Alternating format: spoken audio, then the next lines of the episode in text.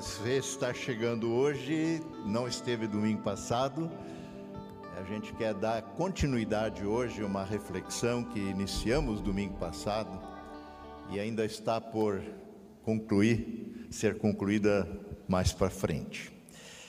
É, nós estamos falando sobre reconciliação e tomamos como referência introdutória, pelo menos, ou básica, uma palavra de Jesus do Sermão do Monte, dentre as bem-aventuranças, que são algumas que Jesus ali cita, ou também é possível traduzir por feliz, é, de Mateus 5, verso 9, onde o Senhor diz: Felizes ou bem-aventurados os que promovem a paz, ou os pacificadores, porque eles serão chamados filhos de Deus.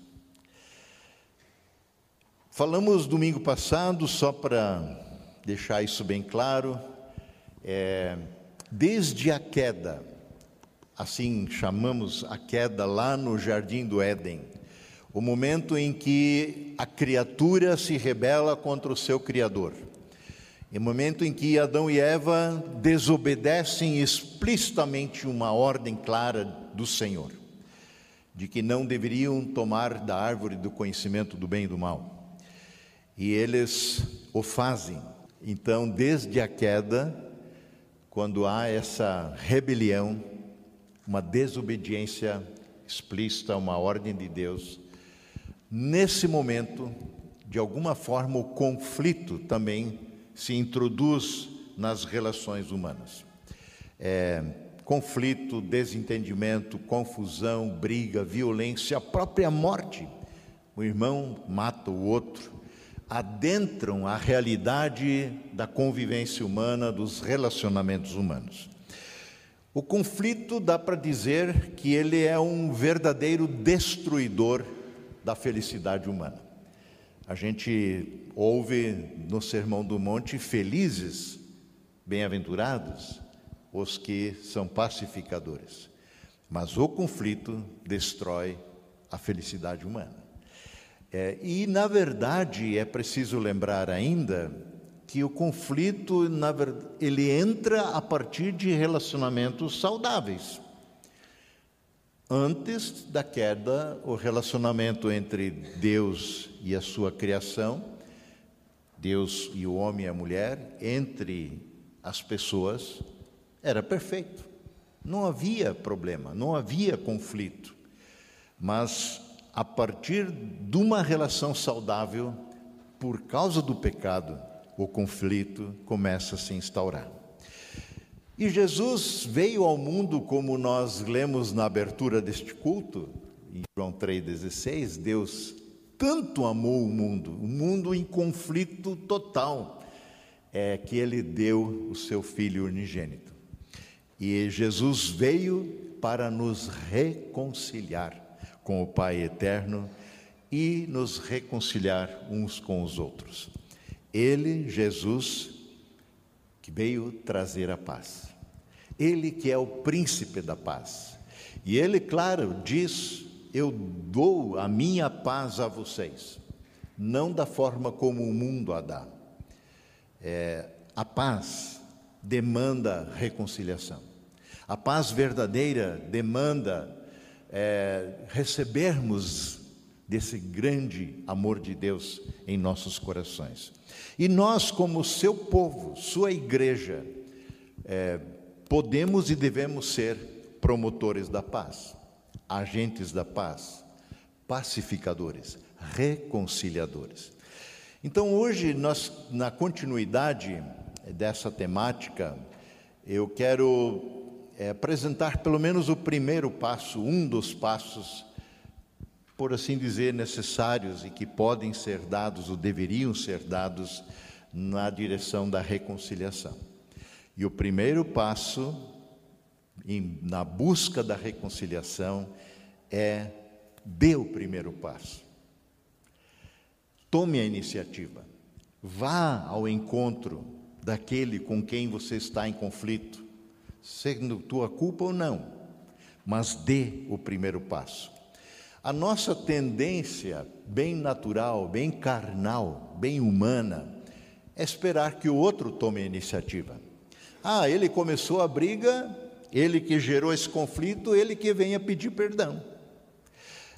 A culpa é toda dele, portanto, ele que venha se reconciliar comigo. Se ele vier, e quando ele vier, eu até estou disposto a me reconciliar, a conceder o perdão, mas contanto que ele venha. Assim, se ele vier, essa parece a tônica predominante. A gente espera que o outro tome a iniciativa. E nesse espera, espera, todos esperam e nada é feito.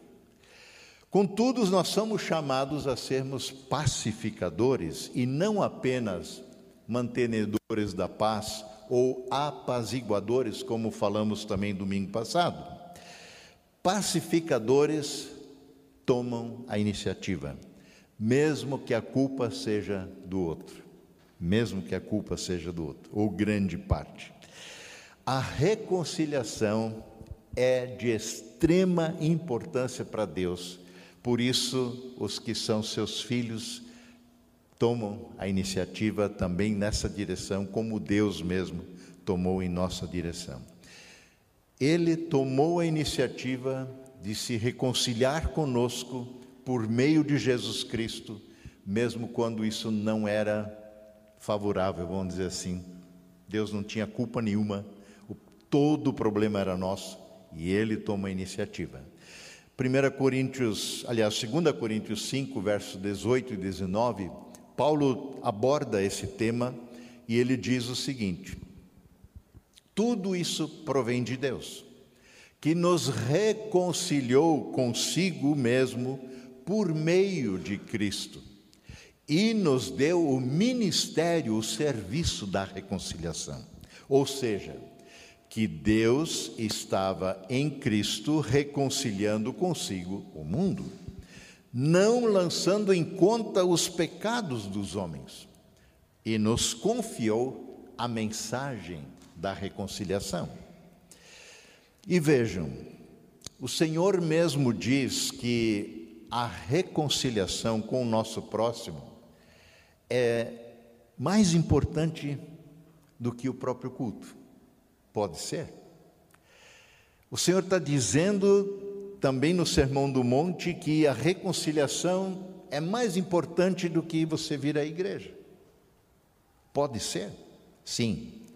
Vejam que lá no Sermão do Monte, no mesmo capítulo 5, um pouco abaixo, verso 23 e 24, Jesus fala a esse respeito quando ele diz: Portanto, se você estiver apresentando sua oferta diante do altar, ele pensa no culto judaico, na sua formatação de levar animais a serem sacrificados como oferta ao Senhor, seja em uma oferta pacífica, de comunhão, de perdão de pecados.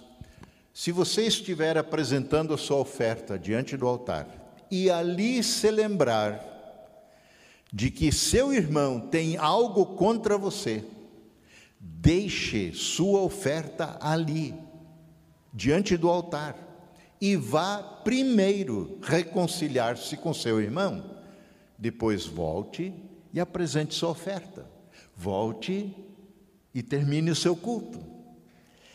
Quantas vezes, quem sabe, é, a gente entra no carro, vem para a igreja e às vezes no trajeto acontecem conflitos, desacordos entre marido e mulher, entre pais e filhos. Nunca aconteceu isso com vocês? Será que é só comigo? É, mas vejam, é possível que Deus talvez se agrade mais, que você invista um tempo a mais no carro, nem que seja aqui já no pátio, reconciliando-se com aqueles que ali estão e posteriormente venha ao culto. Eu repito o verso 24: deixe ali a sua oferta, diante do altar, e vá primeiro reconciliar-se com seu irmão. Depois volte e apresente a sua oferta, faça o seu culto. Vejam como a reconciliação é prioritária para Deus. Vá primeiro. Está aí alguma coisa que você não adia, está aí alguma coisa que você não procrastina, está aí alguma coisa que você não senta primeiro e avalia se vale a pena ou não vale a pena. Não arranja desculpa, você vai e faz primeiro. Quantos de nós talvez temos relacionamentos quebrados por semanas, meses, anos, décadas? Não faça isso. Seja um pacificador. Reconcilie-se. Bem, eu quero dar um pouco de ênfase nesse momento agora para uma das áreas onde talvez os relacionamentos são mais íntimos, mais constantes, mais intensos, e onde, por isso, também a possibilidade de conflito é grande, que é o casamento, é a família. E me parece que em todo casamento nós temos gambás e tartarugas. E parece ainda que gambás gostam de casar com tartarugas. Já explico. O gambá é aquele tipo de bicho que, quando você mexe com ele, quando ele está aborrecido, quando ele se sente ameaçado, ele fede. Ele exala um odor terrível, a tal ponto que você não pode nem ficar por perto. E todos saberão que o bicho está se sentindo acuado, que ele está aborrecido, e assim ele mantém você longe. Se você é do tipo gambá, todos à sua volta ficarão sabendo que você está aborrecido, chateado, mal-humorado, em conflito, quem sabe. Agora, as tartarugas, por sua vez, quando se sentem ameaçadas, quando estão em torno de um conflito, elas entram para dentro do seu casco e pacientemente esperam, intocadas, que a paciência do outro acabe e ele vá embora. Eles se escondem, não se expõem, não revidam e ficam ali, dentro do seu casco. Agora, como eu já disse, parece que gambás gostam de casar com tartarugas. Ou estou errado? Eu não sei qual deles você é no seu casamento, mas há uma grande possibilidade que a gente seja um ou outro. Ou machucamos, ou fazemos as coisas federem mais do que já estavam ou então nos recolhemos, nos escondemos, entramos para dentro do nosso mundo particular. Agora vejam, conflitos não se resolvem por si só. Conflitos não se resolvem acidentalmente, por acaso. Resolução de conflitos demanda intencionalidade. Resolução de conflitos demanda iniciativa, demanda uma atitude, proatividade. Provavelmente você já ouviu essa expressão, e a gente comentou isso domingo passado. Ah, o tempo cura todas as coisas. Não dá um tempo. Mentira. Mentira. Quem sente algo errado no seu corpo, no seu organismo, tem uma febre, é, e não e fica inerte, não faz nada, esperando que o tempo cure, está correndo um grande risco, porque dependendo do problema, o tempo não pode, não cura, e pelo contrário, as coisas podem piorar e muito, e sua doença ser fatal. Conflitos não resolvidos aguardando que o tempo os cure, pioram, e muito. Transformam-se em amargura, em ressentimento, ódio, violência, dureza de coração. Então, não tem jeito. A única maneira de resolvermos conflitos são encarando-os. Precisamos encará-los. Não tem como nos desviar, contornar, rodear.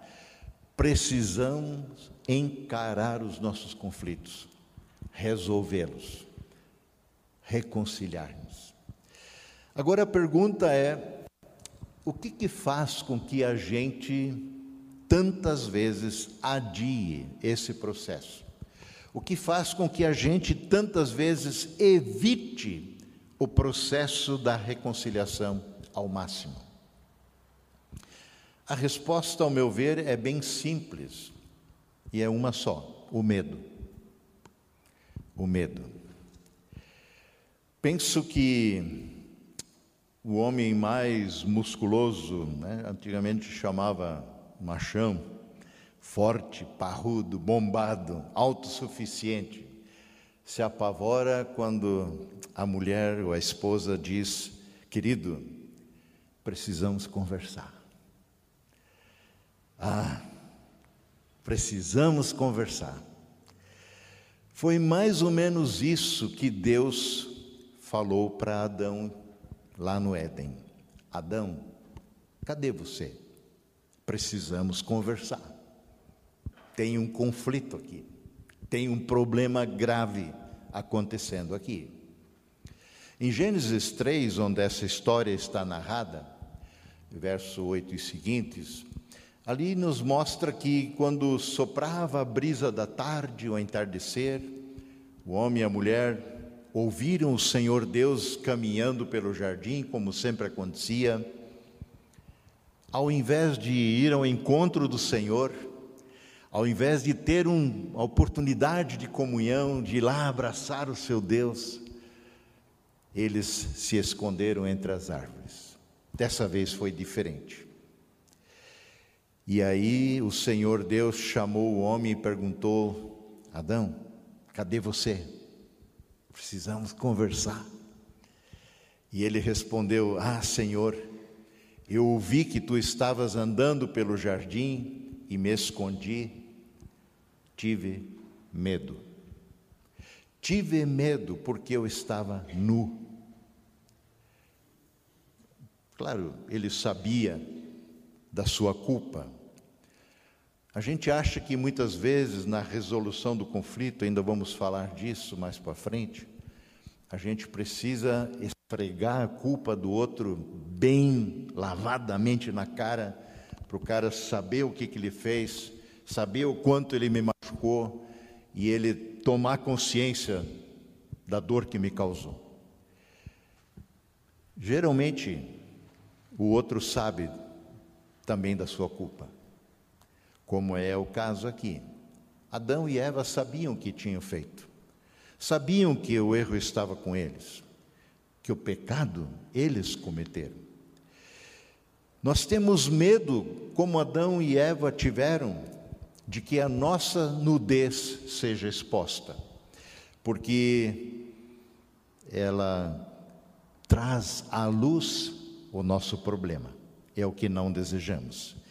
Assim seguimos, seguimos vivendo como tartarugas e gambás, fedendo tudo à nossa volta, machucando para manter as pessoas longe, nos escondendo, nos intocando para que ninguém toque no assunto.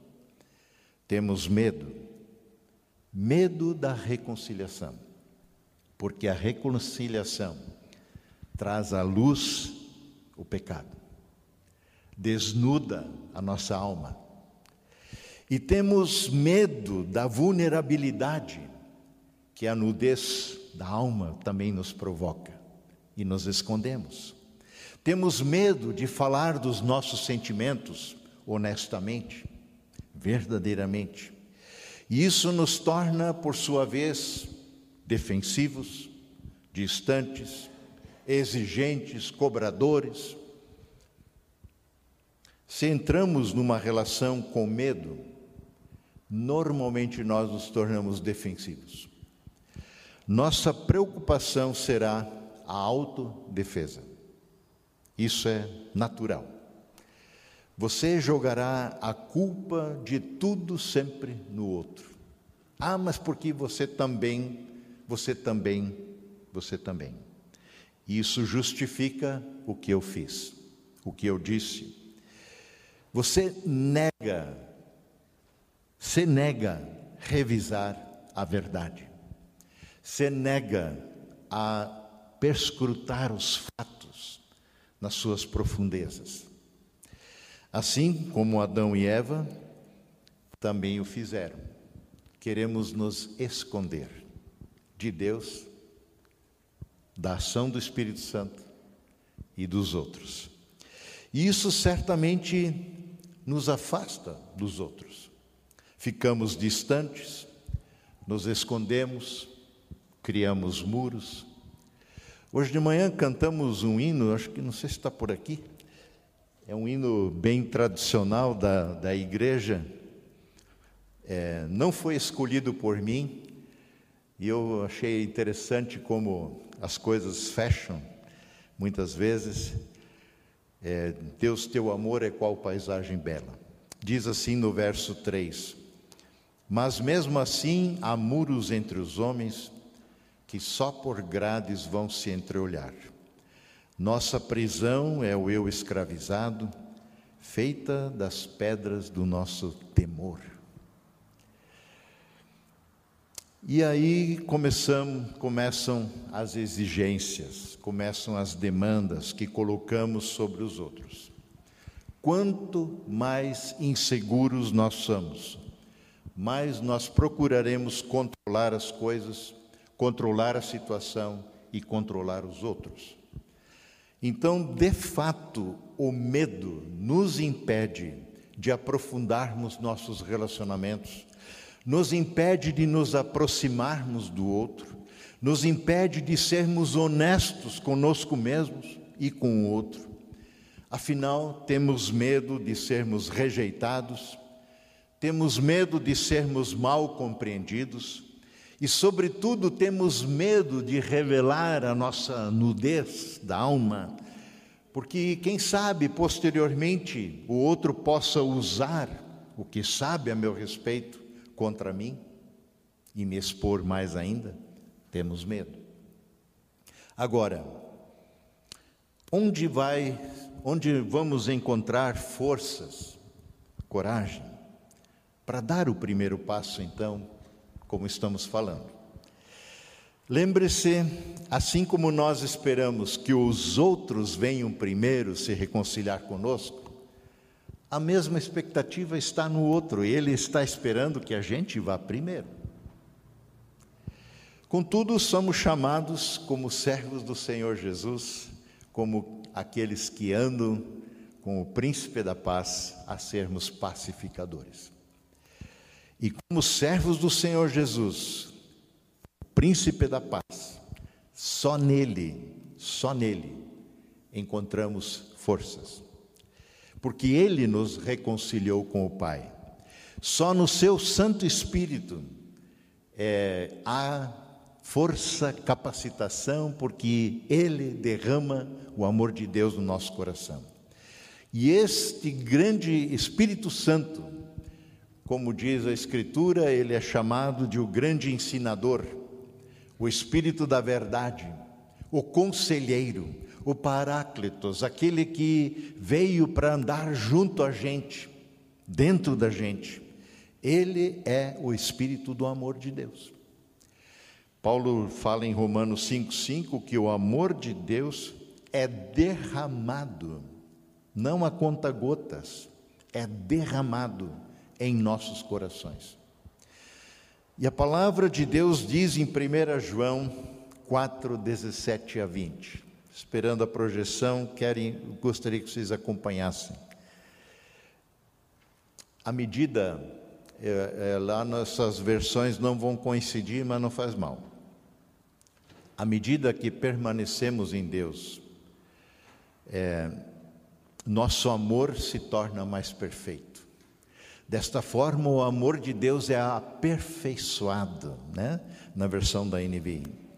Ah, assim temos, teremos a confiança no dia do julgamento, porque vivemos como Jesus viveu neste mundo. Permanecer em Deus, permanecer em Cristo. Jesus fala esse termo, permanecer, N vezes naquela, vamos chamar assim, uma parábola, uma, é, quando ele fala da videira e dos ramos. Vocês precisam permanecer em mim, porque sem mim vocês não podem fazer nada. A reconciliação não é possível.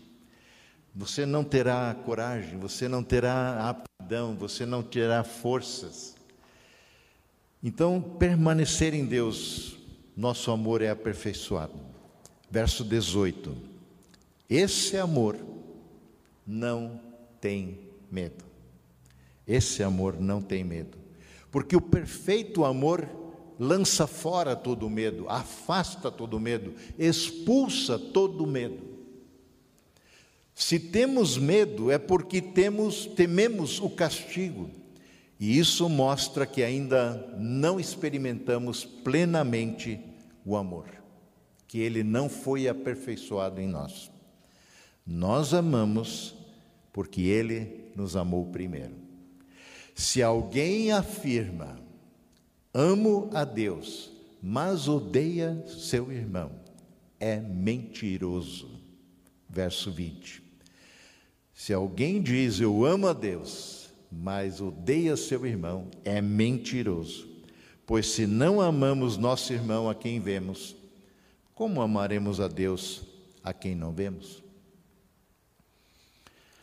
Então, o que leva uma pessoa a arriscar a própria vida, muitas vezes, para salvar um filho, uma filha, uma casa em chamas, uma situação de perigo de vida, de morte, certamente é o amor. Se há ódio, indiferença, a pessoa vai dizer: ele que queime, eu não vou lá, não vou arriscar a minha vida. Mas o amor não vê fronteiras. Jesus, ao enviar os seus discípulos ao mundo como seus servos, para anunciar o reino de Deus, disse: Vão, eu os estou enviando como cordeiros para o meio de lobos. Ir ao mundo como servos de Cristo não é tarefa simples, não é um mar de rosas. Nós vamos encontrar conflitos, nós vamos nos deparar com situações até mesmo perigosas. Agora, o que levou os discípulos a irem com a cara e a coragem em obediência a este envio do Mestre? Eles não vão por medo. Jesus não os intima, não faz uma intimidação com força. Eles vão por amor ao Senhor e por amor aos perdidos. O amor lança fora todo medo e nos coloca a caminho.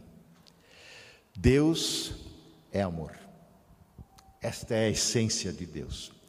E por tanto nos amar, lemos aqui na abertura do culto, ele deu o seu filho único. Sim, o Espírito Santo de Deus nos enche com esse amor de Deus. Portanto, nenhum medo mais se interpõe, nenhum medo mais precisa nos deter. Como Paulo escreve ao jovem pastor Timóteo, na sua segunda carta a ele, capítulo 1, verso 7, porque Deus não nos deu um espírito com letra maiúscula que produz temor, medo, covardia mas sim nos deu um espírito que dá poder, que dá amor e que dá autocontrole. Então, sem o amor de Deus em nossos corações, tornamos-nos defensivos, distantes, exigentes, cobradores e por aí vai. E não caminharemos como pacificadores. Não daremos um passo sequer na direção da reconciliação. Não daremos um passo na busca da verdadeira paz. Como eu disse, nós vamos continuar com o tema. Não temos como concluir hoje. Mas eu gostaria ter, de ter colocado no seu coração é, um clamor, um clamor de que o Senhor derrame de forma renovada o seu amor em nossos corações, que nos encha de coragem para darmos o primeiro passo rumo à reconciliação com quem quer que seja. Não adie, ore, clame, busque o Senhor. Peça que Ele abra seus olhos para enxergar esses conflitos, talvez há muitos relegado ao subconsciente. Não é desenterrar coisas simplesmente, mas é buscar pela reconciliação. Que o Senhor nos dê temor a Ele, que é diferente do medo que paralisa, que engessa, que prende. O temor a Deus nos enche de coragem, porque nós vamos no seu poder, segundo o seu querer. Que o Senhor nos abençoe nessa grande tarefa que também temos diante de nós. Amém.